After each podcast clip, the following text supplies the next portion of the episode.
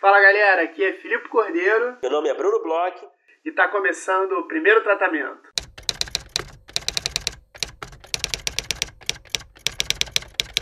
Fala Brunão, tudo bem? Fala Filipe, tudo bem com o senhor? Tudo bem, tudo ótimo. É, essa quarta-feira de muito calor. Muito é, calor. Sorteio aqui no primeiro tratamento. E além de tudo isso, acabou de sair a lista dos indicados ao Oscar, né, Bruno? Saiu agora ontem, né, terça-feira, e vários filmes interessantes aí, muitos filmes que ainda não viu. Você viu bastante coisa que tá no Oscar, Bruno? Não, não vi muita coisa ainda, e esse é um problema recorrente, né? Todo ano a gente vive esse momento aí de, de estreias que não estrearam ainda, né? Então É. a gente tem que ver essas listas de premiações com filmes que a gente não teve acesso ainda, né? É, verdade. Então é sempre difícil. Vi alguns, eu só vi até agora de. Só pra gente falar aqui brevemente de roteiro adaptado e roteiro original, né?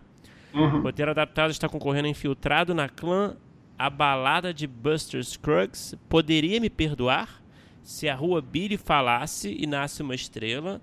E roteiro original está concorrendo a Favorita, No Coração da Escuridão, Green Book, O Guia, Roma e Vice. Qual deles você viu, Felipe? Eu vi Roma, vi a balada de Buster Scruggs, vi Nasce uma Estrela. De, dos 10 que estão concorrendo aí, né? São cinco em cada é, uma das, das categorias, eu já vi três. E, e você, você viu, você viu quais deles? Eu só vi o Infiltrado na Clã e Nasce uma Estrela por enquanto, infelizmente. Estou muito curioso para assistir os outros, especialmente a favorita. Não sei se você tem um favorito para assistir aí. Não sei se você gostou também desses filmes que você viu. Eu sei que Nasce uma Estrela. É, o nosso público sabe que você é um fanboy da Lady Gaga.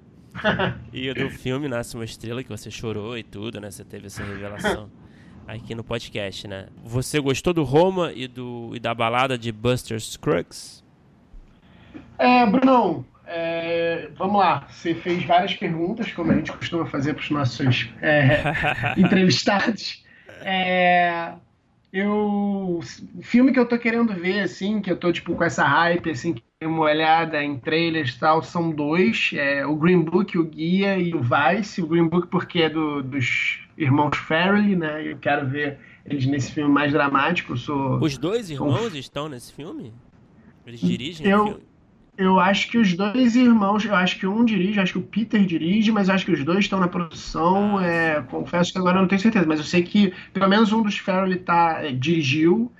E então eu tô curi- bem curioso para ver esse filme. Vice eu tô bem curioso porque é, tem um timão aí de atores que eu gosto. E o A Favorita que tá papando tudo, né? Era um filme que confesso que não tinha chamado tanto minha atenção antes, mas está concorrendo a um monte de coisa e tal, e parece ser bem legal. É, gostei dos filmes que eu vi, gostei muito, já falei aqui, de Nasce uma Estrela. É, Deixou bem claro, mesmo. né? Deixou bem claro. Foi um filme que eu achei bem, bem legal. Acho, acho que é uma coisa interessante, que, eu- que é a terceira vez que fazem esse filme. E, salvo engano, acho que ele já concorreu antigamente ao Oscar, então essa mesma história, assim, não, não sei quantas vezes isso deve ter acontecido. É um, um fato meio engraçado. E, e interessante os filmes da Netflix, né, cara? A gente tem Roma aí no, no roteiro original e Uhum. Buster Scruggs no adaptado. Dois filmes que foram direto para Netflix. Eu gostei muito de Roma, gostei bastante. É, acho que é um filme que, que é mais interessante quando você sabe determinados contextos. Eu acho que tem isso no filme. Como mas é um assim? filme bem legal, bem diferente. Que é um filme biográfico, um pouco, um pouco biográfico. É, você ainda não viu, né? Ainda não. Ele é um filme mais biográfico, ele é um filme, por exemplo, que o nome Roma é por conta do bairro, é um bairro no México, mas não tem nenhum momento fala-se sobre o que, que é Roma, por que, que é Roma, eles ou falam o nome do bairro. Então é um filme que quando você sabe um pouco mais do contexto, ele ainda fica mais legal. É um filme bom, ele tem um ritmo próprio, ele é um filme meio diferentão, ele tem Não uma espere coisa um assim- coliseu, então, no filme. não espere um coliseu. Não espere gladiadores. Mas é, é, um filme interessante, mas é um filme diferente. É um filme que, que, que é legal tá aí concorrendo, que é um filme diferente. A Balada de Buster Scruggs, que eu te confesso que não me convenceu muito. Eu acho que os Irmãos Coen têm coisas muito melhores. É, dos três que eu vi, dá para dizer que é o que eu menos gostei e que se ganhar vai me, me realmente me, me surpreender. É, o que eu estou muito, muito, muito, muito curioso para ver também é o Infiltrado na Clã. E esse você viu. O que, que você achou, Bruno? Você Gostei. acha que tem chance aí? Gostou? Gostei bastante do filme. É, não conheço ninguém que não gostou desse filme, inclusive, né? Um desses casos raros de todos os meus amigos que viram gostaram também. Acho que é meio unânime. É, eu acho que tem chance de ganhar de roteiro, sim. Não conheço os outros filmes, mas do que é, eu tenho deixando lido... claro que a gente está aqui na é. show, que a gente vai ver os filmes, a gente vai fazer lido, um, né? um episódio só sobre o Oscar, que a gente vai falar um pouco melhor deles. É, não, a gente a está desinformado no momento, certo? A gente está fazendo mas, a Glória Pires aqui. Mas a gente está abrindo o assunto só. Como o Filipe disse, a gente vai ter um episódio, como já é uma tradição no podcast, né? A gente já fez uma vez, então fazendo uma segunda torna-se uma tradição, certo? A gente vai ah. falar numa introdução, na cabeça do episódio mais à frente, sobre os indicados de roteiro mais detalhadamente. A gente vai assistir tudo até lá. A gente vai dar um jeito de assistir. Não estou uhum. dizendo que a gente vai assistir ilegalmente, mas a gente vai ter que dar nosso jeito. De forma alguma. Mas, enfim, mas por enquanto fica ainda essa, desinformação, mais um teaser também para esse assunto. Agora vamos para a parte principal aqui da nossa cabeça, que é o que nossos ouvintes realmente estão esperando, que é o sorteio da caixa da Rosebud, essa marca que é muito legal, que tem caixas especiais para cinéfilos, com filmes, livros, pôster, até snack para a galera que curte cinema e que deu pra gente essa oportunidade de presentear nossos ouvintes, né, Bruno? Sim, a gente, a gente, pô, a gente adora a marca Rosebud, foi um prazer é, sortear essa caixa para um dos nossos ouvintes e a gente teve um, um sorteio, é, uma agitação, uma movimentação nas nossas redes muito legal, né, no nosso Instagram. Muita gente participou do sorteio. Tivemos quase 600 comentários ali de participantes, todo mundo louco querendo a caixa Rosebud. Não é à toa, porque é uma caixa muito legal, cheia de, de conteúdo é, ali para alimentar sua alma de cinéfilo. Então vamos anunciar, sem mais delongas, né? Já falamos demais, vamos anunciar quem foi o grande vencedor ou a grande vencedora desse sorteio. Filipe, vou te dar a palavra, hein? Bom, é, a vencedora da caixa da Rosebud é o número 328 dos 586 comentários, a Marina Mafuz. Marina, Marina Mafuz, parabéns, sortuda. É, a gente vai entrar em contato com você, a gente vai colocar você em contato com a Rosebud, vamos fazer esse triângulo todo funcionar. Parabéns, é, aguarde aí que a sua caixa vai chegar para você e parabéns, sortuda. Parabéns, Marina. Obrigado por participar e, bom, aproveite a sua caixa que vai chegar em breve. E muito obrigado a todo mundo que participou. É, esse foi mais um dos sorteios que a gente tem feito. A gente tem feito vários sorteios ali com parceiros e com empresas interessadas em, em, em, em divulgar suas marcas com a gente. Então foi uma experiência muito legal. A gente agradece todo mundo e vão ter outras ocasiões aí. Essa não, não se preocupe que você pode ter mais sorte na próxima vez. Isso, e galera que teve aí a oportunidade de conhecer um pouquinho mais sobre a Rosebud, a gente tá com uma parceria com eles bem legal. É, se você entrar lá no site deles, colocar o código primeiro tratamento, tudo em caixa alta junto, tem 20% no primeiro mês de assinatura. Eles são um clube de cinema que, além das caixas, eles têm uma rede social para toda a galera que é, assina e gosta, e muita gente até que trabalha no meio. Então, vai lá, dá uma olhada na Rosebud de novo, vê o que, que eles estão dando. É, porque eles têm uma, uma ideia e uma empresa e, e, e caixas e todo um, um, conceito que é muito interessante, muito legal de se conhecer e a gente deixa aí o convite e a indicação, porque é uma, uma coisa que tem super a ver com a gente, com o nosso público e a gente fica muito feliz em poder falar sobre a marca aí. Beleza, então, então vamos seguir aqui com a entrevista de hoje, certo, Felipe? Que é uma entrevista super especial que marca o primeiro retorno de um convidado, o primeiro retorno de um roteirista com quem já conversamos antes no programa. Isso mesmo, é, a gente está fazendo o primeiro, minha primeira pessoa a voltar ao programa. É, não é um episódio só dele.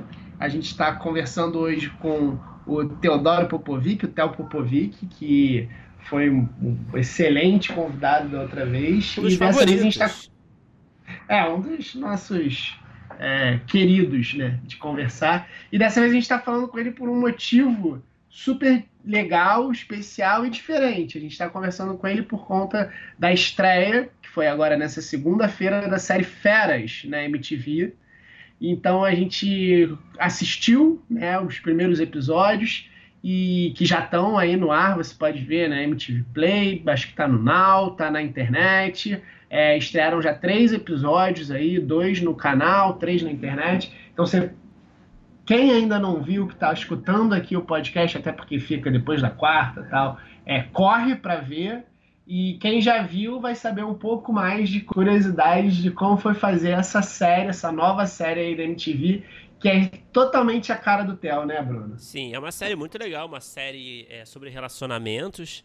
É uma série jovem, né? Podemos dizer que é uma série jovem. É uma série sobre um rapaz chamado Ciro que termina com a namorada e, e, volta ao mercado, digamos assim. Só que é um mercado muito diferente do que ele conhecia anos atrás, né? Ele terminou com a namorada de longa data, né? Então as coisas mudaram, os relacionamentos mudaram, a forma de, de você abordar é, as pessoas na cena noturna mudou, né?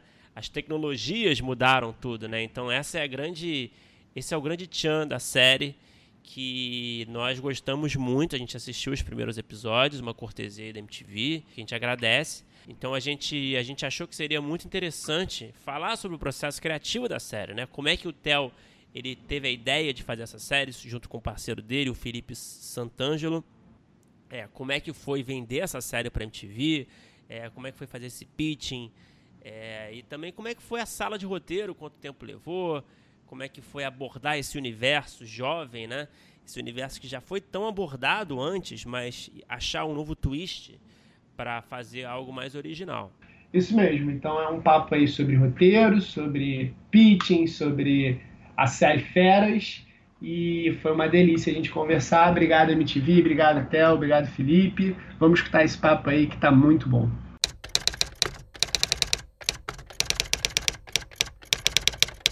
É, Theo, pô, muito obrigado aí por voltar ao programa. Você é o primeiro convidado a retornar ao programa. Uh! Então... e, porra, é... a gente admira pra caramba o seu trabalho e, e a gente assistiu, pôde assistir. É... Enfim, vocês forneceram pra gente aí os dois primeiros episódios. A gente agradece até a MTV também. E a gente adorou a série. E, enfim, a gente queria saber para começar, como que surgiu a ideia do Feras? É, bom, infelizmente o, o Felipe Santangelo, que é o criador da série comigo, ele não conseguiu fazer o nosso encontro aqui por questão de agenda.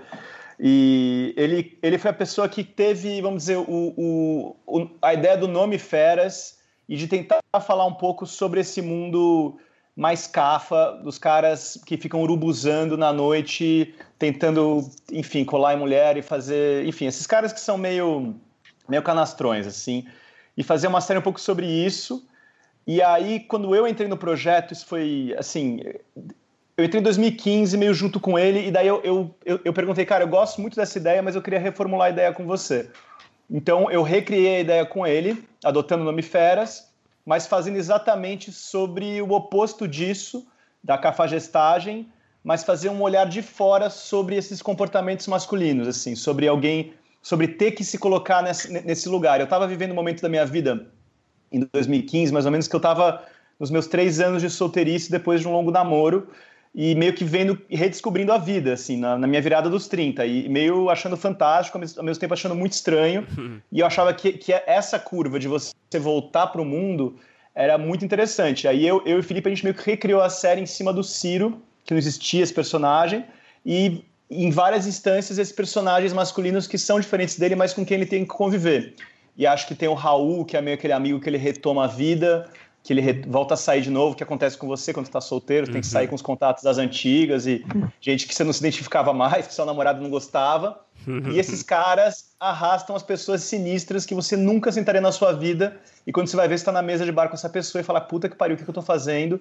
e essa relação superficial. E aí a gente trabalhou com isso e é, desenvolveu um pouco a série com esses personagens, mas ainda assim um pouco, vamos dizer, de uma maneira um pouco tímida ainda sobre fazer essa crítica, esse estudo mesmo sobre as relações no que se refere a gênero. A gente estava principalmente pirando nas, nas, questões menos de gênero e mais de como a tecnologia estava condicionando é, as relações, como Tinder, WhatsApp, você ligar para a pessoa no dia seguinte, a pessoa ficar surtada que você ligou, essa coisa de stalkear na internet, um pouco como a gente estava sendo condicionado pelos tempos líquidos aí, os amores líquidos.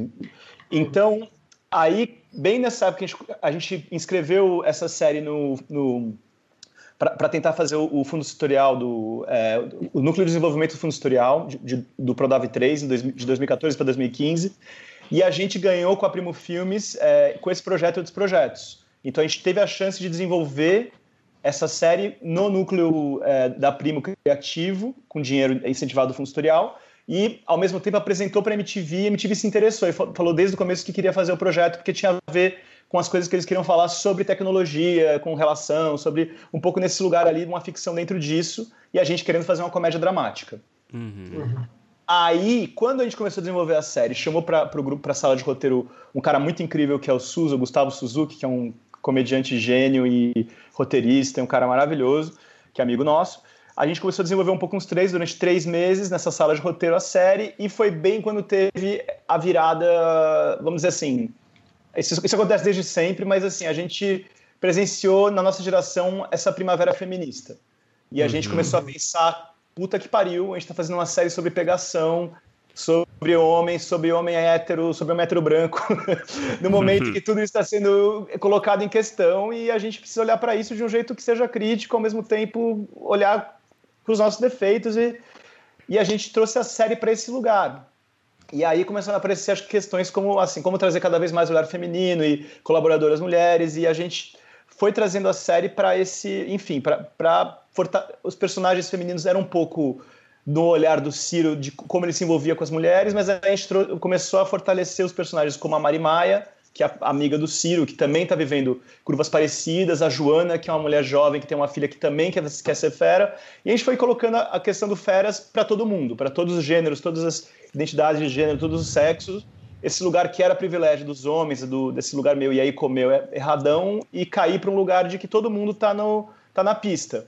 Hum. Só que o Ciro realmente não se identifica com isso. Então a gente pegou essa premissa do cara que se separa, que vai cair na vida, para falar de todos os assuntos, falando de humano na vida dos personagens. E se você acompanha a série, você vai vendo que a história vai afundando, afundando, afundando e você vai meio que vivendo situações que às vezes não tem nem a ver com esses assuntos, mas é realmente vivendo a intimidade das personagens. E aí, vontades nossas de fazer cenas absurdas, exercícios formais que a gente nunca muito conseguiu fazer numa série que a gente não tinha tanta liberdade quanto essa. E a MTV, de fato, foi um parceiro que deu muita liberdade pra gente. A gente trabalhou com orçamento um pouco mais restrito, mas dentro disso a gente teve muita liberdade criativa, a gente pôde fazer uma série ousada. É um canal que, como talvez não tenha tanta tradição de ficção, eles estão muito abertos para fazer outras coisas mais, sabe, mais leves ou às vezes mais absurdas, eu não sei. O Feras foi uma série que teve muita liberdade. Então, eu acho que foi, foi um pouco tudo isso, assim. É uma série que, se você for falar do assunto dela, é muito batido, mas acho que, ao mesmo tempo que é batido falar de relacionamento, falar de, das relações agora fala muito sobre o momento político que a gente está vivendo, o momento, sabe, os costumes. Então, acho que a gente, conseguindo olhar para isso com maturidade, com complexidade, a gente trouxe muita informação para a série. Então, foi um pouco. Eu fiz uma turnê aí do, do mundo, mas começou nesse momento do Filipão querendo falar dos cafas e a gente acabando falar de todos os assuntos que se referiam uhum. ao que a gente estava vivendo. Uhum. Mas é engraçado que você falou que é um assunto batido, mas assistindo a série, ela tem um tom, ela tem um, um jeito que não é nem um pouco batido, é até difícil de ver, assim, eu e o Bruno uhum. estavam conversando um pouco antes, ela tem uma naturalidade, assim, que é, poucas vezes a gente consegue ver tanta coisa assim, e ela toca em assuntos alguns um pouco mais delicados, alguns um pouco mais pesados, outros nem tanto, e sempre de uma forma leve, mas que não deixa de, de passar por vários assuntos. E, e você está envolvido, assim, dá para notar um, um, certo DNA seu. A uhum. gente conversou aqui contigo já uma uhum. vez, viu já algumas coisas suas e te acompanha aí nas redes e tal. E quando a gente vê, a gente fala assim, pô, tem muita cara dele. Você está super envolvido nela em várias partes, né? No roteiro, cara... direção, produção. Como é que é esse teu envolvimento todo com ela e como é que é, passou essa tua cara tanto assim pra série? Eu, eu, vou começar a chorar porque eu tô muito cansado. Cara, eu nunca fiz uma coisa na minha vida, é, Felipe, que nem eu fiz o, o Férias, assim, sabe? Com a entrega que eu, que eu vivi, assim. Eu acho que eu e o Felipe também, e, e todo mundo que entrou no barco, assim, sabe? É, mas de, de você realmente se colocar num projeto com. Eu não vou nem dizer da maneira autoral, mas o jeito de você realmente acompanhar todos os passos do processo e você realmente ter que, às vezes, depender da sua, sabe, do, do, do, seu critério, o critério dos seus colegas, dos seus colaboradores. Eu acho que foi um negócio que, com certeza, partiu muito de mim, mas agregou muita gente, sabe? E a gente foi chegando no mesmo lugar, eu acho, na mesma sintonia. Então, é, eu realmente nunca trabalhei num projeto tão pessoal, de cara, eu diria, e ao mesmo tempo eu nunca trabalhei num projeto em que tanta gente se dedicou tanto. Então é um projeto que é muito pessoal para muita gente ao mesmo tempo. Então acho que a gente conseguiu tornar é, todas as instâncias dele tão livres assim, do roteiro, da sala de roteiro ser gostosa e ser íntima, a gente falar das nossas intimidades, falar eu lembro que eu estava solteirão, o Suza estava solteiro, a gente escreveu uma linha do tempo de todo mundo que a gente tinha ficado, não com nomes, assim, mas histórias que a gente tinha vivido sem nomes ao longo de um ano e falou: e se isso fosse a curva de uma série, sabe? E, e trazendo isso e falando, assim, sabe, de vivências e histórias e, e, e de repente a gente foi, enfim, depois de escrever a série, reescrever a série, a gente foi para os ensaios ensaiou com todo o elenco. E eu fiz todos os testes de elenco, assim, eu fiz pessoalmente os testes de elenco e senti a sintonia das pessoas e vi quem que tinha uma energia legal que de repente não funcionava para um personagem, mas funcionava para outro. Aí quando a gente chegou no elenco fechado com todo mundo, a gente leu todos os 13 roteiros no mesmo dia, com todo mundo na mesma sala, praticamente. Isso já deu uma leitura assim, todo mundo falou, cara, nunca fiz isso, de ler a série inteira, de saber tudo que vai acontecer. E gente que nem fazia mais personagem, trocando os personagens para ler outro e para ficar até o final. E aí a gente ensaiou com todos os atores, também que é uma coisa que eu nunca fiz, ensaiar com todos os atores quase todas as cenas. E a gente criou uma interação entre todo mundo.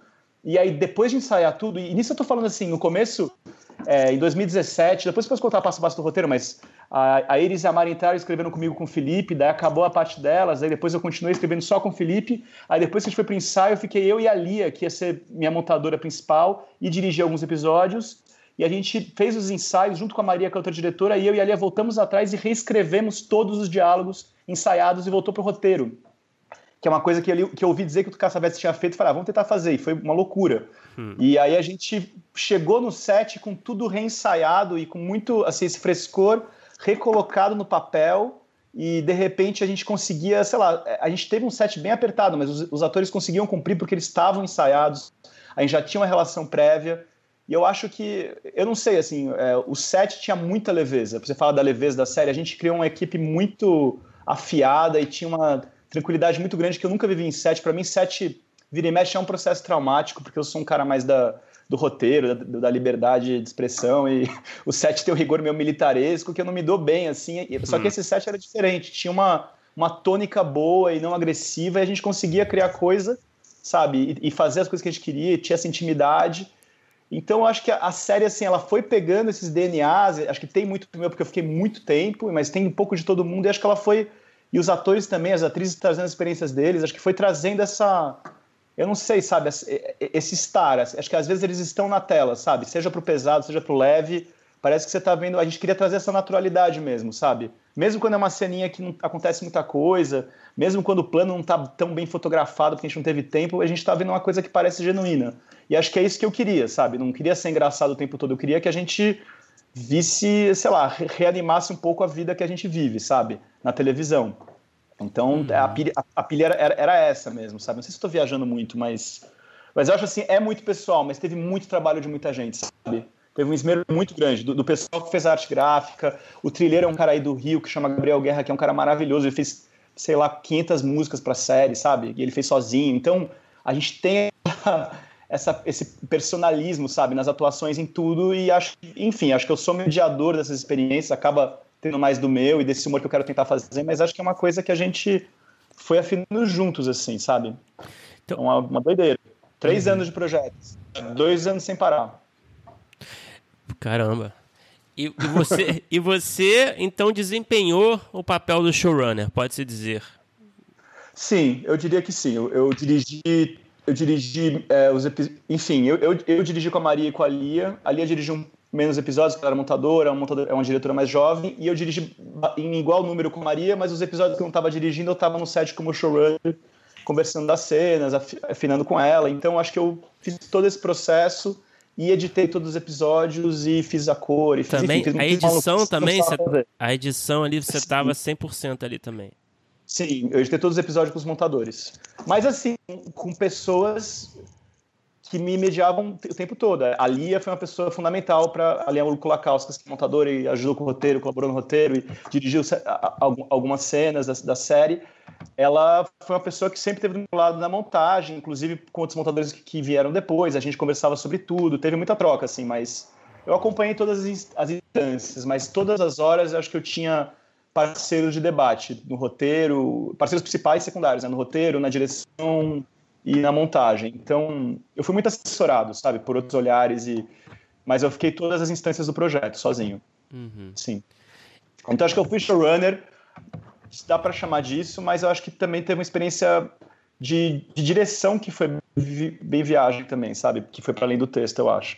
Mas como a gente trabalhou no texto o tempo todo, a gente teve até uma narradora que a gente ainda conseguiu trabalhar o texto na montagem, teve que reescrever as, narrador, as, as narrações todas na montagem para caber no tempo do episódio, para melhorar uma cena. A gente trabalhou com isso o tempo todo. É, isso é uma coisa então... que eu ia perguntar, a narração. Se foi qual foi o motivo dessa escolha? Foi uma, foi uma, uma questão que surgiu é, quando vocês já tinham gravado, pelo jeito, né? A, a série. É, tinha isso no roteiro, ou não? tinha no roteiro e, e, tinha uma vontade de usar uma narração, que acho que às vezes eu quero usar a narração e daí sempre cai no final. Todo projeto acontece um pouco isso. Nunca acho, fica sempre aquela coisa que é meio, meio besta, assim, que, era, né, que é show, don't tell, né, que você tem que, a, a narração tem que mostrar aquilo que a imagem não mostra.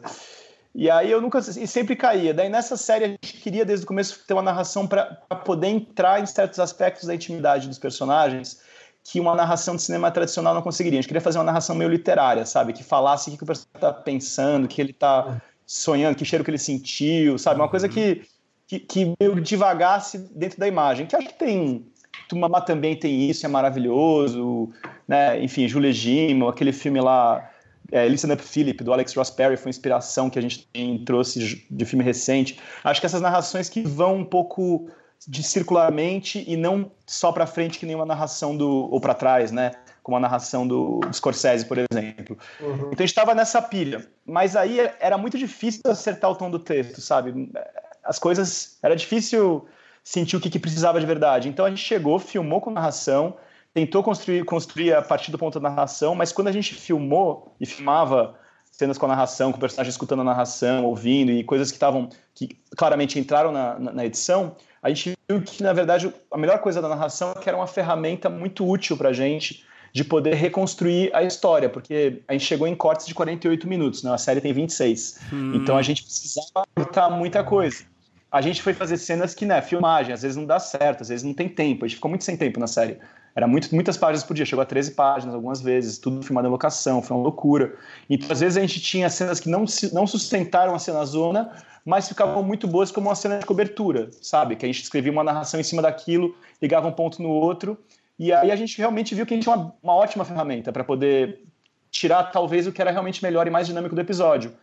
Então, assim, a narração no final ela virou uma, uma ótima, ótima, sei lá, uma ferramenta mesmo, entendeu? Acho que ela saiu de uma coisa, de uma vontade mais estética, sabe? Mais esteta de usar um texto junto com a imagem e voltou para um negócio que acabou tendo um propósito, sabe, do tipo, vamos, vamos aí, a gente precisa fechar o episódio, vamos pensar a narração, vamos escrever aqui, eu e Lia, como é que é, a Lia que a montadora gravava no WhatsApp, a gente editava, e depois a gente foi lá na finalização do som, achou uma narradora, que é uma atriz muito legal, que é a Carol Holly, e ela regravava em cima do tempo da imagem cortada. Só que a gente usava como se fosse uma, uma ferramentaça assim mesmo. E foi muito legal, na verdade. E essas facilidades de WhatsApp, de gravar som, de gravar. É, é, é, muito impressionante. Assim, a gente pegar uma foto, a gente fez todas as cartelas né, de texto, de imagem. A gente fazia uma foto, pedia para um amigo, mandava, mãe, você tem uma foto do seu cachorro, botava a foto do cachorro ali na hora. Então a gente conseguiu ter uma, uma, uma liberdade na edição que é muito difícil ter no cinema, no cinemão, eu acho. Eu tinha essa liberdade quando eu trabalhava na MTV em 2004, assim, que a gente editava os negócios, gravava na locução, botava uma fita beta e terminava uma edição em quatro horas. Tinha esse frescor. Não ficava bom quando eu trabalhava lá. ficava toscaço, mas nesse a gente conseguia fazer isso até chegar no corte final, final, e aí a gente finaliza bonito. Então, a narração foi isso mesmo. Acho que a gente partiu de uma vontade de chegar na, sabe, nas entranhas dos personagens e fazer as piadas com distanciamento e intimidade, e no final virou uma incrível ferramenta de trabalho.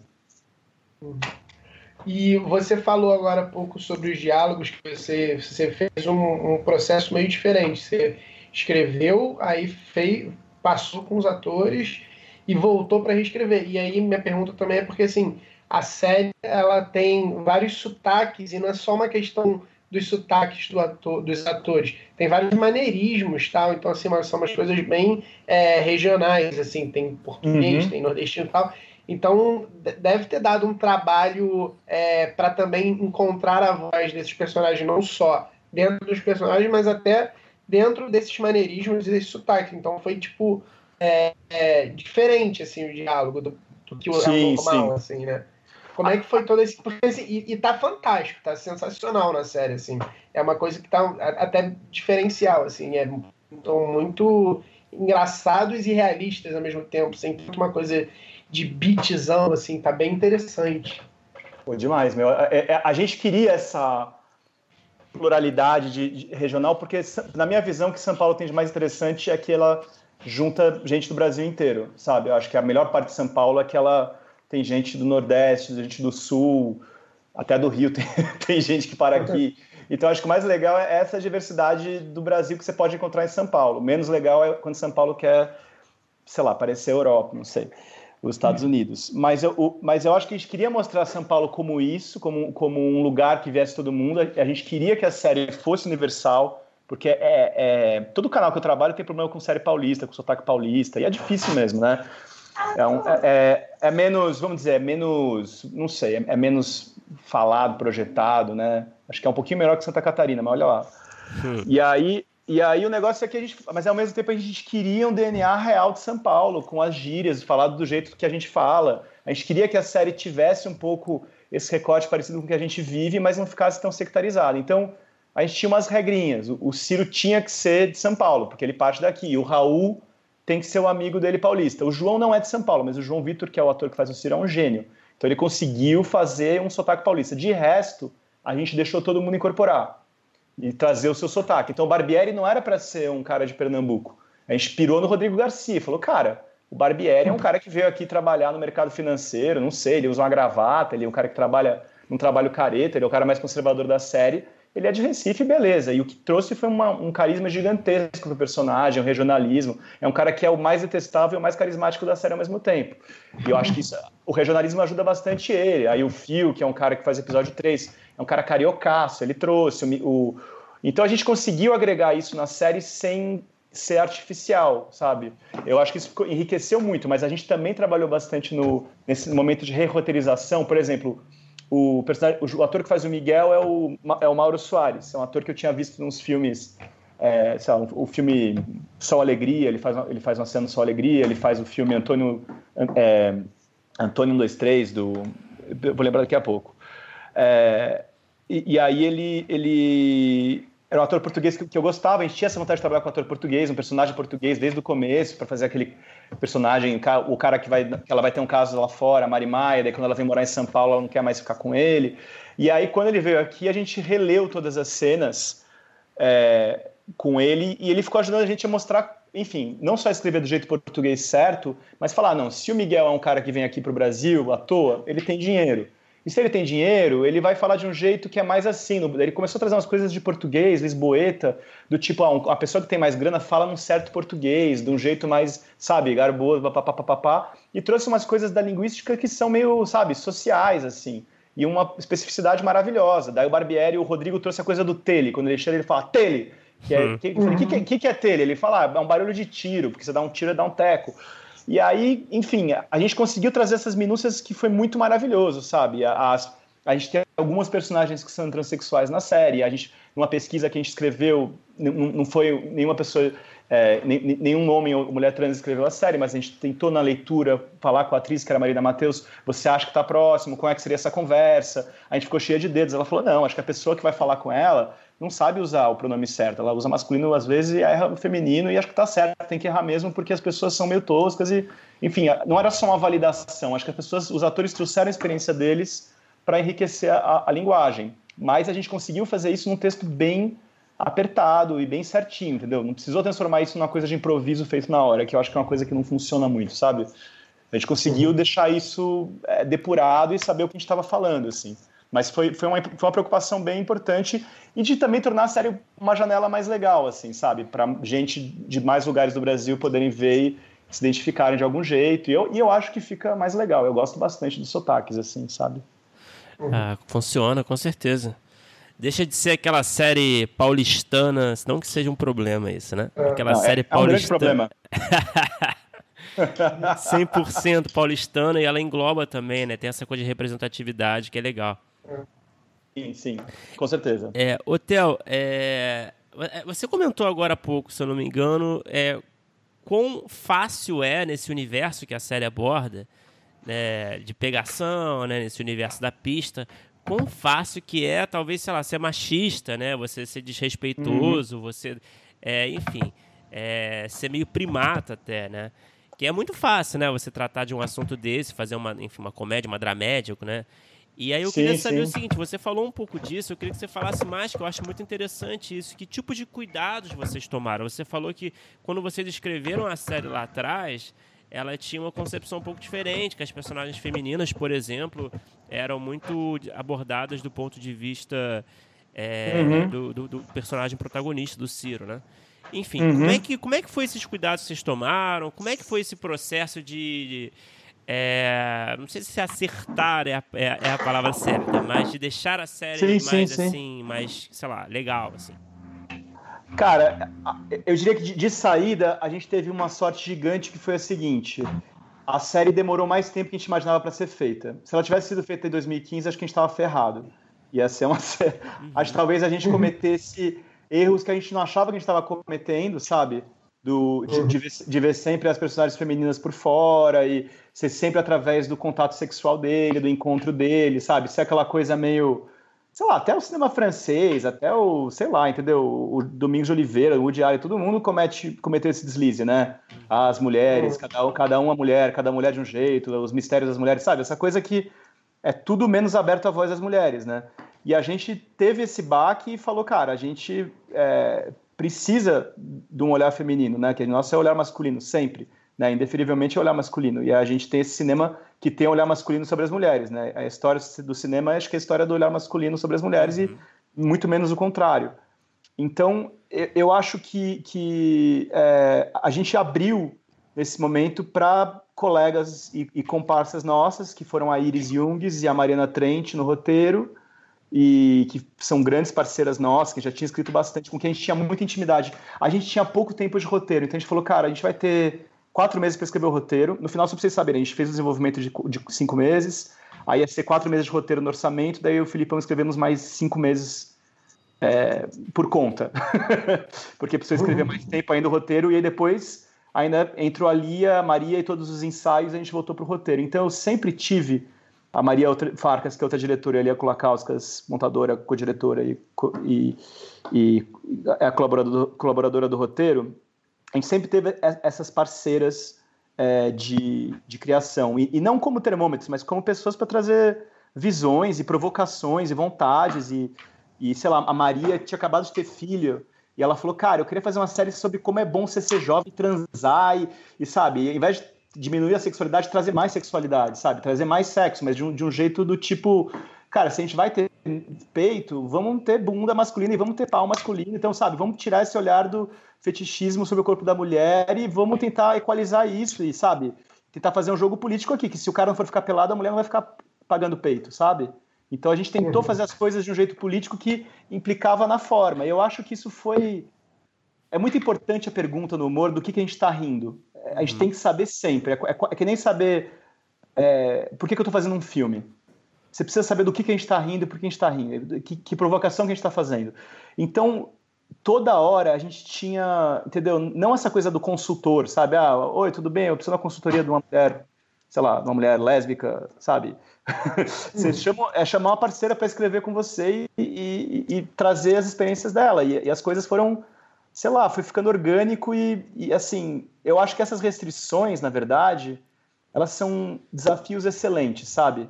Uhum. Você fazer uma piada que é que não discrimina, sabe, uma pessoa transexual, que não discrimina, sei lá, cara, um, fazer uma piada que não discrimina um japonês, eu acho que isso é, é maravilhoso. O que, que você tem que fazer? Discriminar um certo sexo para fazer uma piada. Se você fizer uma piada que é tão complexa que ela não precisa entrar em nenhum desses, sabe, esses deslizes de, de sabe, de, é, de fazer um, de reforçar um estereótipo do status quo, eu, eu acho que isso só vai tornar a piada mais original e ela torna mesmo, porque você joga fora as primeiras ideias. E acho que as coisas bem escritas elas só ficam boas quando você joga fora as primeiras ideias, né? Então eu acho que é, foi, uma, foi um desafio ótimo, assim, que veio muito da gente mesmo. Uma vontade nossa, uma preocupação nossa, sabe? De saber o peso simbólico que as coisas têm e fazer humor e também, sabe? Não ter medo de errar, porque a gente não pode ter medo de errar criando. Só que a gente tem que saber que a gente tem que ouvir e pesar. A Lia foi de novo, quando eu chamei ela para participar da série, foi uma conversa maravilhosa, a gente encheu a cara junto. E ela tinha acabado de fazer um curta-metragem. Ali é uma mulher cis, mas ela tinha acabado de fazer um curta-metragem com várias atrizes e roteiristas é, transexuais. E eu falei sobre a personagem trans que tinha na série, que a gente tinha escrito. Falei, cara, eu não fiz consultoria com nenhuma mulher trans, mas estou escrevendo porque eu quero fazer isso a posteriori, mas eu, eu não mostrei ainda para nenhuma atriz trans. Ela falou, Theo, é, tudo que vai acontecer se você mostrar vai ser bom é, se você mostrar e ela, e ela gostar, vai ser massa, porque aí você, meu, você acertou. Uhum. Se você mostrar ela não gostar, vai ser melhor ainda, que você vai conversar com ela. Conflito é bom, sabe? Importante é mostrar, uhum. é trocar a experiência, é fazer outra coisa. Eu acho que um erro, às vezes, é você ficar escondendo, escondendo, porque você não quer ser confrontado, falar, meu Deus, eu não posso mostrar, não posso abrir para as pessoas, não posso trazer outro olhar, não posso. E aí, de repente, você lança um negócio que, sei lá, ofende um monte de gente. Assim. Isso para quem se preocupa, né? Tem gente que nem se preocupa. Uhum.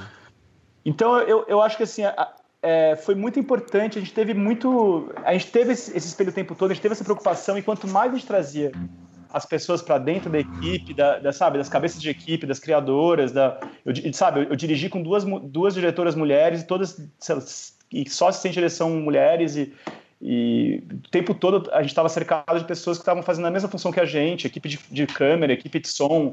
A gente tinha uma equipe de gênero bem equilibrada, assim, sabe? Acho que poderia ser um pouco mais, sempre pode ser um pouco mais ainda, mas. Então a gente, o fato de estar tá criando com essas pessoas já é uma resposta direta, sabe? Eu acho que a gente vai levando isso para todas as instâncias e, o, e o, o resultado vai entrando, vai permeando o que a gente está fazendo, sabe?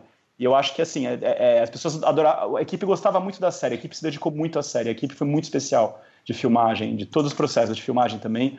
E as pessoas a gente parava para beber e era normal, assim, as mulheres da série me abordarem, falar que elas não tinham gostado, que elas tinham gostado, que elas acharam legal, o que, que fazia falta, o que, que eu vacilei. E por mais que seja um ímpeto meio masoquista de ouvir o que não dá para mudar ainda, eu acho que é, é bom, sabe?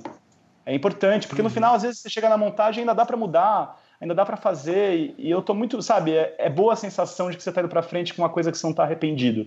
É muito ruim a sensação de chegar num lançamento, o toque eu tenho um pouco isso ainda, e ver umas piadas que eu falo, puta merda, por que, Theo?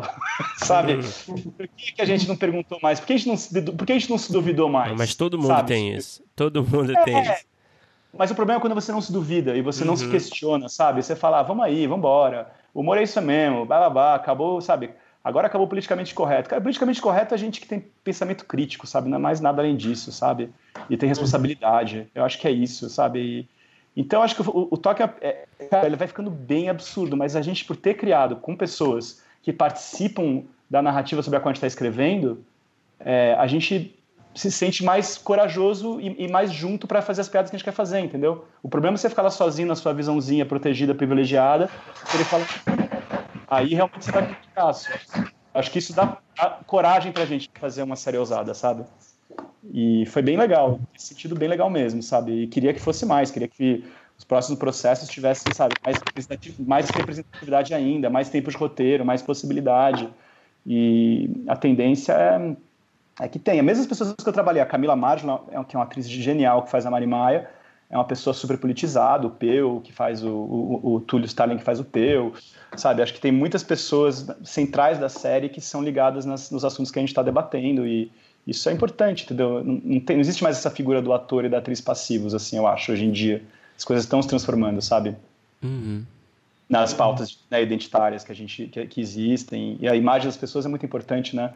Tinha uma atriz genial que é a Isamara Castilho que a gente fez a Cristênia e ela estava muito preocupada em fazer uma primeira cena de nu, assim, no roteiro tinha uma cena de nudez e, e a gente combinou de fazer a cena com uma camiseta, que é a cena de sexo com a camiseta. E, e eu achei muito mais legal e muito mais, sabe, erótico do que a gente fazer uma cena de nudez. E, e para ela tinha uma, tinha uma questão muito forte. Falou assim: olha, eu sou uma jovem atriz, uma jovem é, mulher negra, e para mim tem uma questão muito séria sobre ficar exposta aqui nu. Eu falei, cara, para mim tem mais, tem também muito, sabe? Vamos, vamos pensar essa cena de outro jeito. E a gente pensou de outro jeito e a cena ganhou uma, sabe, uma sutileza, uma força que não teria, assim. Então, às vezes a gente escapa de, um, de uns erros comuns e ganha força com outros caminhos, assim. Mas isso só acontece quando você escuta e pergunta e quer saber e, e deixa entrar, sabe?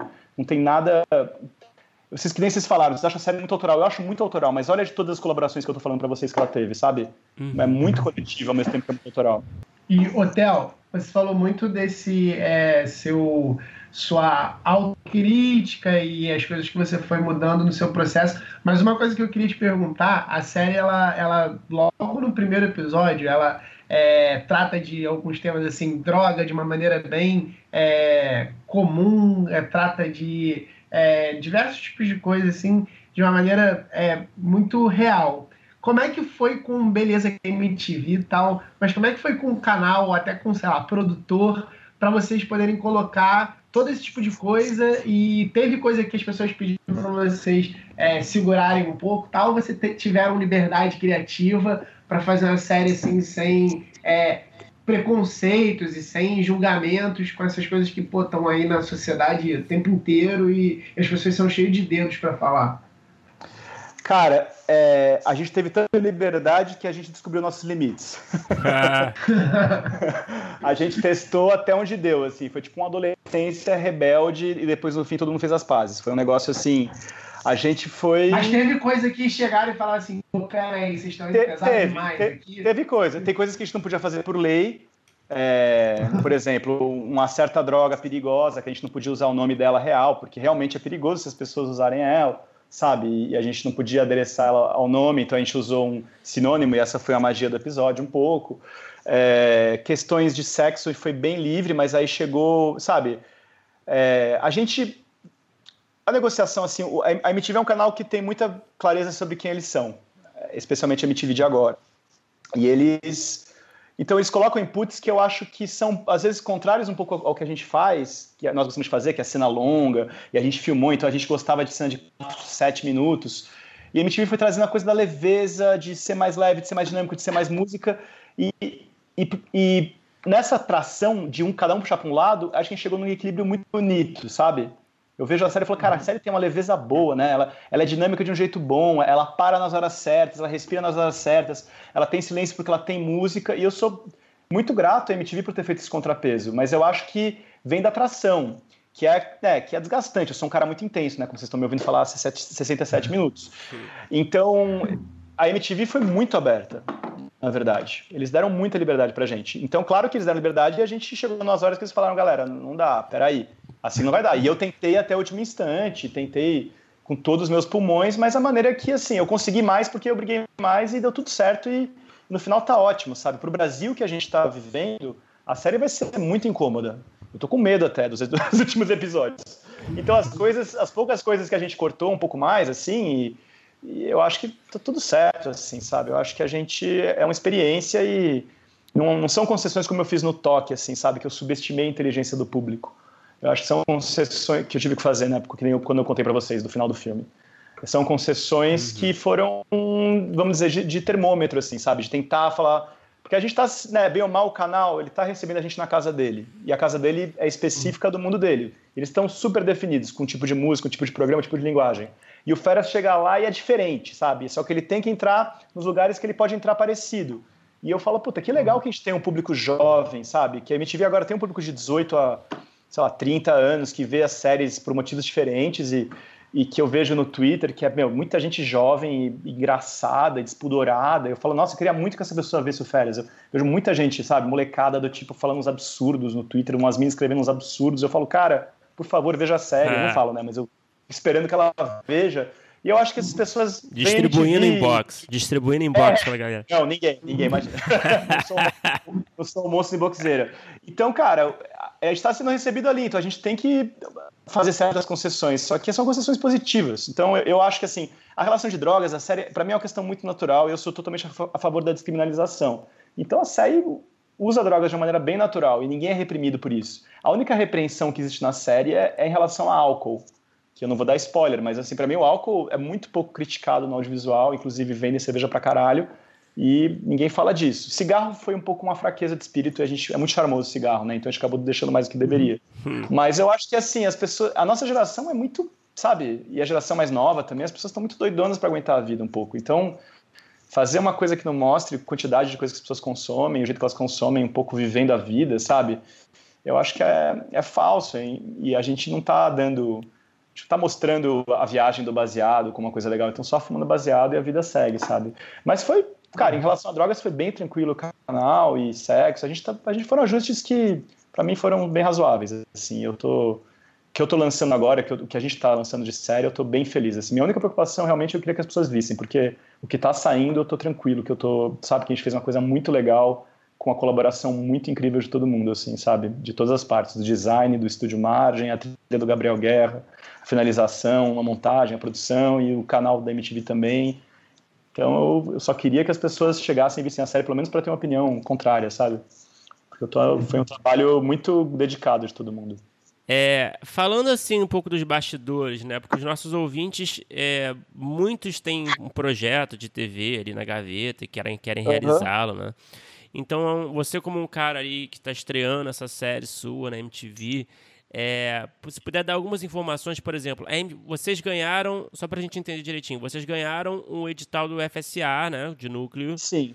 É. E aí... É, o... Fala, desculpa. Eu, eu, eu, tenho todos os dados aqui, eu vou, eu vou abrir para vocês. Não, não, tudo bem. Pode continuar falando. Não, tranquilo. Só para a gente entender a logística mesmo. Vocês ganharam o, o edital, desenvolveram a série do núcleo e em que momento vocês bateram na MTV? Assim que ganharam o núcleo ou antes já tinha é... já um acordo? Ah, não tinha nenhum acordo. A MTV tinha uma conversa com a produtora, com a Primo, que era uma conversa sobre outra série que a gente não estava fazendo, de outro, não tinha nada a ver com a nossa, mas é uma série, enfim, talvez fosse na MTV, mas não estava rolando, enfim, essas séries que, que às vezes não rolam com outras pessoas pela produtora, que, que, pela produtora. E aí eles perguntaram, cara, vocês têm vontade de apresentar esse projeto aqui para o canal? Porque a gente começou uma conversa, porque o FSA era o seguinte, né? A gente tinha que tinha que tentar aprovar os projetos. Né? Eles, tavam, eles davam dinheiro de desenvolvimento para você conseguir desenvolver melhores projetos para atender a, a, cota de produções audiovisuais, especialmente televisão. Uhum. E aí, se você conseguir apresentar é, uma porcentagem é, relevante dos projetos, você consegue renovar o núcleo. A ideia é que o núcleo fosse uma coisa que fosse sendo renovável para as produtoras conseguirem escrever os projetos, porque o, o que acontecia antes é que as tinha uma demanda, só que ninguém conseguia escrever projeto, não tinha dinheiro para desenvolvimento e o que tinha era um monte de série pior no ar do que tem hoje em dia. Uhum. Acho que a gente virou, a gente virou roteirista por causa do fundo tutorial, com certeza, sabe? Já ajudou a capacitar a gente. Então já tinha, a gente acabado de ganhar o núcleo e, e também essa conversa com, com o canal que já estava rolando desde o começo, já enfim, já de cara, já um pouco. A, a gente já fechou com o MTV. Então a gente foi e falou: oh, a gente quer fazer a série, vamos fazer a série. Então a gente, desde o começo, já foi um pouco jogando para eles as ideias. E eles foram topando, o Thiago foi topando, e depois a Elisa, a Luísa, foi um. Mas quando então, vocês gente... falaram com a MTV, vocês tinham já um, um, uma Bíblia. A gente tinha, a gente tinha uma pré-Bíblia, assim, a gente tinha uma bela uhum. Bíbliazinha. A gente tinha uma pré-Bíblia e a gente. É, a gente não tinha um piloto ainda, a gente foi lá e fez a leitura do piloto na MTV. Então, quando a gente começou a desenvolver o roteiro no núcleo, a gente tinha tipo um, um desenho do que ia ser a série, dos personagens. A, gente fez meio que uma pré-bíblia, assim, eu diria, que são as sinopses, o conceito da série, o universo da série e, e um argumento do piloto, porque isso a gente teve que inscrever no fundo tutorial. Uhum. E aí, com esse material, a MTV se interessou e falou: vamos fazer junto, a gente quer produzir, a gente, a princípio, quer produzir, então vamos desenvolver junto. A gente falou: beleza. E a gente desenvolveu nesses meses já com a MTV, é, enfim, a MTV só conectada com o projeto, não, não, não deu dinheiro, né? E aí depois a gente conseguiu captar porque tinha MTV junto com o projeto para produzir, pelo fundo tutorial também. Então, só que até sair o dinheiro do desenvolvimento de roteiro pela MTV, ainda demorou uns dois anos, e foram esses dois anos que. A gente, a gente escreveu ela em 2015. Esse, esse, o núcleo setorial rolou em 2015. A gente ganhou em 2014, rolou em 2015, e aí em 2016 a gente ficou parado. Aí, julho de 2017, eu voltei para o Brasil, estava viajando e comecei a escrever, e daí foi até agora. E eu não parei ainda, nesse momento. Então. É isso, é, foi, foi, foi, nesse momento. Então a gente tinha já tinha uma conversa no canal e, e o projeto foi apresentado. Hoje, cada vez mais, os, as produtoras, né, como tem, sei lá, Netflix tem isso, a Globo tem isso, é, a HBO também, é, as, as, produtoras querem produzir os projetos com dinheiro bom, né, com dinheiro deles. Uhum. Netflix é assim, com 100%, HBO paga 100%, Globo paga 100%. Então, você pode mostrar um projeto bem embrionário, às vezes, para esses lugares. E, e, então você não precisa desenvolver mais tanto. Só que aí o que acontece é que desde o, desde o marco zero, normalmente o canal já é do, totalmente dono do projeto. O fundo tutorial torna a gente coprodutor. Então a gente conseguiu também nessa negociação com o canal ter mais, entendeu? ter mais poder de fala. Isso foi muito importante também, entendeu? Senão você realmente tem que ir totalmente no canal e, enfim, acho que os canais sabem o que eles, o que eles querem, mas também para o autor é muito importante ter um, ter um parâmetro como fundo historial que, enfim, que é isso. Uhum. Eu acho que, pelo menos no crivo da aprovação do que era o projeto originalmente, é uma coisa que defende um pouco essa ideia inicial. Uhum. E me diz uma coisa também ainda sobre bastidores. É, lá na MTV, como é que era a relação de vocês para trocar essas ideias criativas? Era como é que hoje em dia tá lá na MTV? Tinha alguém que era roteirista também? Ou era tipo direto com o executivo do canal? Eles tinham como é que funcionava meio que para a série as negociações e as conversas em relação a essa parte até criativa da série? As primeiras reuniões que a gente fez foram com o Thiago Walkman, que é vice-presidente de programação e conteúdo da, da MTV América Latina. Só que ele não era dessa, ele não fazia essa função ainda, eu acho. E aí, posteriormente, o Thiago foi morar na, na sede da, enfim, no, em Miami, que é onde tem a sede da, da Viacom, e daí a gente trabalhou com a Elisa Chalfon, que faz a direção de produção e de desenvolvimento, e a Luísa Toledo, que faz a gerência de produção e desenvolvimento. Acho que a Luísa cuida de alguns programas específicos e a, é, e a Elisa faz do todo, e elas, elas trabalham com a Viacom, não especificamente com a MTV.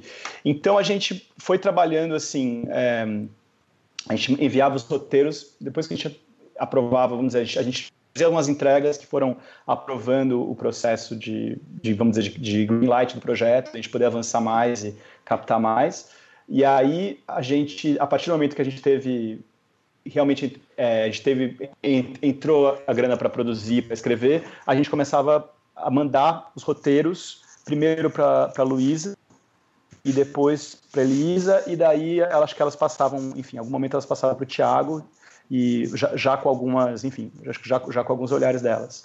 Então a gente trabalhava primeiro no roteiro e depois isso foi acontecendo na, na enfim, na, escolha do elenco, a gente teve que passar por lá e, e posteriormente na, enfim, na, na linguagem visual da série e daí também o que, que veio mais forte também foi no corte dos episódios. Então a gente tinha que passar os cortes dos episódios e mostrar um primeiro corte, aí fazer os, os feedbacks e às vezes negociar esse vai e volta, que a gente podia negociar às vezes, às vezes seguia, e, e assim fechava o corte. Então a gente tinha um pouco essas instâncias de, de olhares, e às vezes era assim, enfim, tá deprimente, acho que não rola essa cena, a gente não quer isso aqui, enfim, era um, era um olhar menos de. Era que era de dramaturgia, mas de dramaturgia eu diria dentro do que é a visão do canal. Uhum. Então. Uhum eu acho que era um alinhamento dessas duas coisas. Da, da série que a gente tinha, né, a gente combinou no começo de fazer uma série, eles não queriam fazer uma série que fosse down, que fosse muito dark, sabe? Que fosse uma coisa muito gótica aí da noite acabada, apesar de que a gente está no,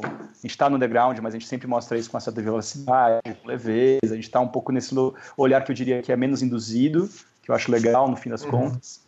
Mas esses foram todos inputs que desde o começo o canal colocava da série que a, gente, que a gente ia fazer junto e que a gente tinha que honrar, né? Porque acho que é um acordo que depois a gente. Acho que o, a pedra fundamental da coisa é que você tem que honrar aquilo que foi acordado. Então é um pouco isso, entendeu? A gente combinou a série assim e não está seguindo bem isso. Depois isso vale para o roteiro. Quando você filma, fala assim: ó, o roteiro a gente aprovou, ele te dizia que ia acontecer isso, isso, isso. O protagonista ia subir num, num Zeppelin e sair voando. Aí você não conseguiu filmar, filmar o Zeppelin, não teve. Enfim, se você mudar o que aconteceu, você não. Na verdade, eles têm o direito de não aprovar o episódio, entendeu? Então é um pouco uhum. isso.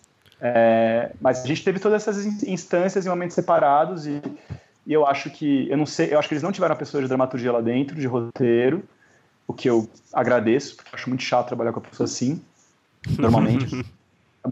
é assim, sabe? E eu, eu acho que o mais legal era que, assim, no fim das contas, eles falavam o que eles não gostavam e eu tinha, a gente tinha que adivinhar o que a gente ia fazer para atender esse meio do caminho. Mas uma troca então, pacífica, então, né?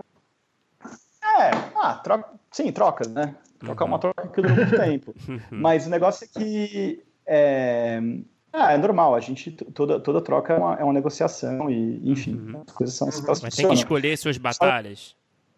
É, sempre escolher suas batalhas e é isso o tempo todo. Escolher suas batalhas, quais são as coisas que você faz questão que você vai se pentelhar até o último negócio, qual que, é as, qual que são as negociações. Acho que quanto mais pacífica e for clara, sabe, a negociação e falar, gente, a gente não pode, a gente não vai ter, ou você pode discutir, a discussão, é, é, ela, ela cansa a discussão, né? Ela zeda a uhum. relação, mas às vezes é importante. E às vezes você fala, cara, vamos, vamos aprovar, vamos, vamos, indo no, vamos indo nesse clima bom e vamos aprovar e repensar as coisas sobre outra ótica.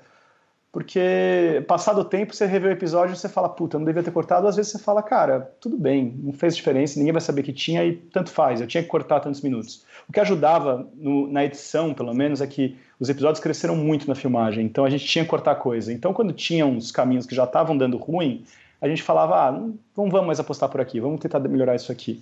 Só que é, é eu acho que um pouco o desafio é você tentar propor, ao invés da pessoa falar exatamente o que você tem que fazer, corta aqui, coloca isso, que eu acho que é. Acho que às vezes é meio presunçoso, né, de quem não, não tá no projeto o tempo todo. Se, é, se é um executivo que acompanha todos os passos, todos os roteiros, e você está na sala de roteiro e dá muito input, enfim, paga muito bem e, e faz programas bem, hum. bem sucedidos, eu acho que vale a pena, tudo bem, a pessoa pode botar a mão. Quando é uma questão que a pessoa vai falar o que ela não gosta, é melhor você propor do que a pessoa falar o que ela quer, entendeu? Eu acho que isso, quanto melhor a comunicação, você já sabe o que propor, você já entende o psicológico e vice-versa. Acho que eles também, no final, já entendiam um pouco o meu, assim. E eu, eu acho que, assim, os inputs foram bons, sabe? Eu acho que os inputs foram... Porque a gente, é isso mesmo, a gente cria muito apego quando a gente escreve, quando a gente filma, a gente tem aquele plano, tem aquela cena, às vezes tem aquela pessoa maravilhosa, mágica, que você tem que ter no corte, sabe? Às vezes o apego até emocional. E eu acho bom quando vem um bom contraponto que tem um pouco outra natureza, porque o que você tem exacerbado é puxado em outra direção, sabe? Então acho que a série foi muito positivada por, por, pelos inputs da MTV. Eu acho que foi, foi bom, assim, sabe? A gente é, deu trabalho para todo mundo, sabe? Para eles também. Eles viram bastante coisa. Uhum. Pra gente deu mais. Sempre dá, né? e, é, bom, o Felipe tem alguma pergunta mais? Não? Não, eu, eu, queria falar só rapidinho do elenco, que assim, a Camila Margila eu já conhecia, porque ela, pô, vocês mandaram muito bem, tipo, até consegui ela, que eu acho que ela deve estar tá bombando aí, mas é. toda a outra galera também é muito bom, tá, tá, tá, todo mundo muito à vontade nos papéis, né, cara? É, foge um pouco agora de roteiro, mas foi uma coisa que, assim, é, é tá todo mundo muito bem nos personagens. Foi muito bem feita essa parte aí. Parabéns aí pra vocês. Ah, e parabéns obrigado, pela Camila, que, pô, ela é sensacional, né? Ela é muito boa, cara. E ela foi. Ela tava. A Camila foi.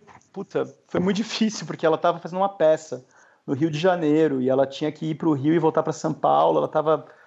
Tava, enfim, muito cansada e, e ela, de início, ela, ela quase não fez, mas aí eu nem conhecia ela, escrevi um e-mail para ela falando assim, sabe? A gente desconhece, mas, cara, você, eu respeito muito seu trabalho, eu, eu, também sou muito envolvido com as coisas que eu faço, sei que você está muito envolvida na peça, mas ia fazer toda a diferença. E daí a gente achou um lugar que a gente conseguiu fazer junto e ela voltou pro projeto e foi, nossa, foi muito importante. Eu acho que a Camila, sei lá, acho que é das grandes atrizes da geração, assim, ela é impressionante e, e trouxe uma dignidade, uma verdade pro personagem que o elenco é maravilhoso, assim, eu, eu gosto muito do elenco que a gente tem na série. Trabalhou bastante, trabalhou com a diretora de elenco que é a Ana Luísa Paz de Almeida, que é muito legal, e, e, a gente trabalhou muito junto, a gente sugeriu bastante coisa, sugeriu bastante coisa, a gente ficou junto na, durante os testes, deu para sentir já a energia das pessoas.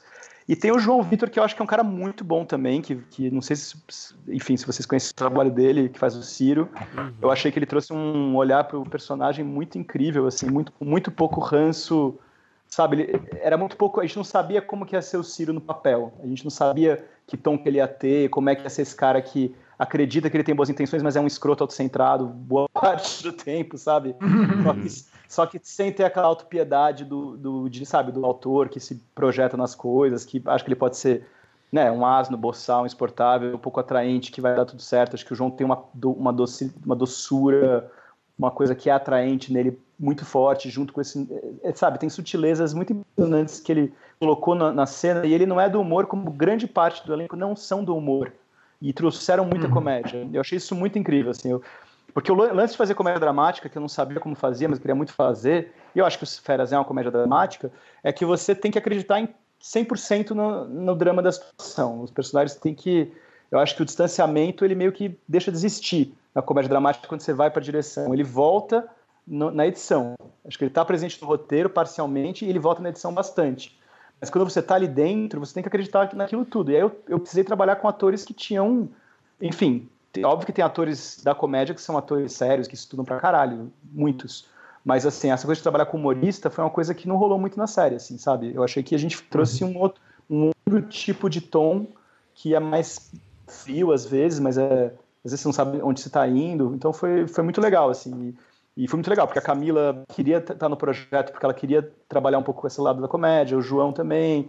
Enfim, todo mundo, o Rodrigo, que fazia. O Rodrigo Garcia, que faz o Barbieri, ele fazia a Paulette no tatuagem, né? Não sei se vocês hum, lembram verdade. da personagem. Verdade. Que não tem nada a ver com o Barbieri, né? Que é um, ele, ele, ele construiu o personagem do machão escroto e ele trouxe uma energia impressionante e, e, fez um jeito bem iconoclasta, assim. Então, é, o, o, elenco para mim é sabe, todas as atrizes e atores jovens que são recém-saídos da faculdade, da IAD, de peças que estão começando, e, sabe, a gente teve uma, sei lá, uma, uma, troca de energias muito, muito legal, assim, que acho que o desafio foi criar um mundo onde todos eles fossem contemplados e tivessem essa, essa naturalidade que está desde o uso das drogas, do sexo, do jeito das pessoas estarem, a gente tentou muito ter um pouco esse essa dramaturgia que respeitasse as pessoas nas sintonias diferentes, sabe, que não fosse impositiva.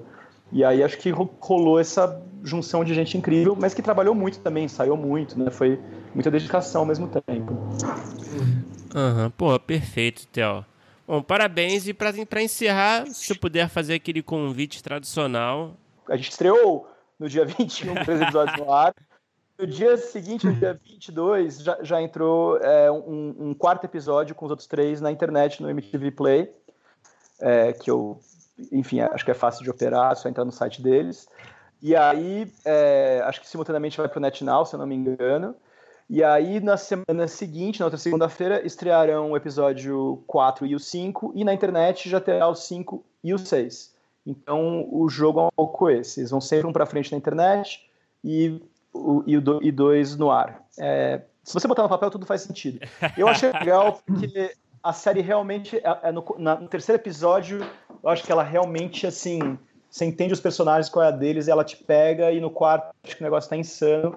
Então eu fiquei muito feliz com essa decisão do canal de já jogar as coisas para criar um engajamento maior da, sabe, do público, de eu acho que a série funciona em episódios particulares, mas ela tem uma curva principal, de, de você consegue se envolver mais com tudo, assim, principalmente com as elipses que estão intercaladas entre os episódios.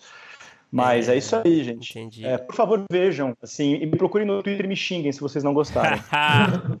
Ou elogio também bem-vindo. Vejam mesmo, porque é diferente do que o Theo falou no primeiro episódio, você já se engaja com os personagens.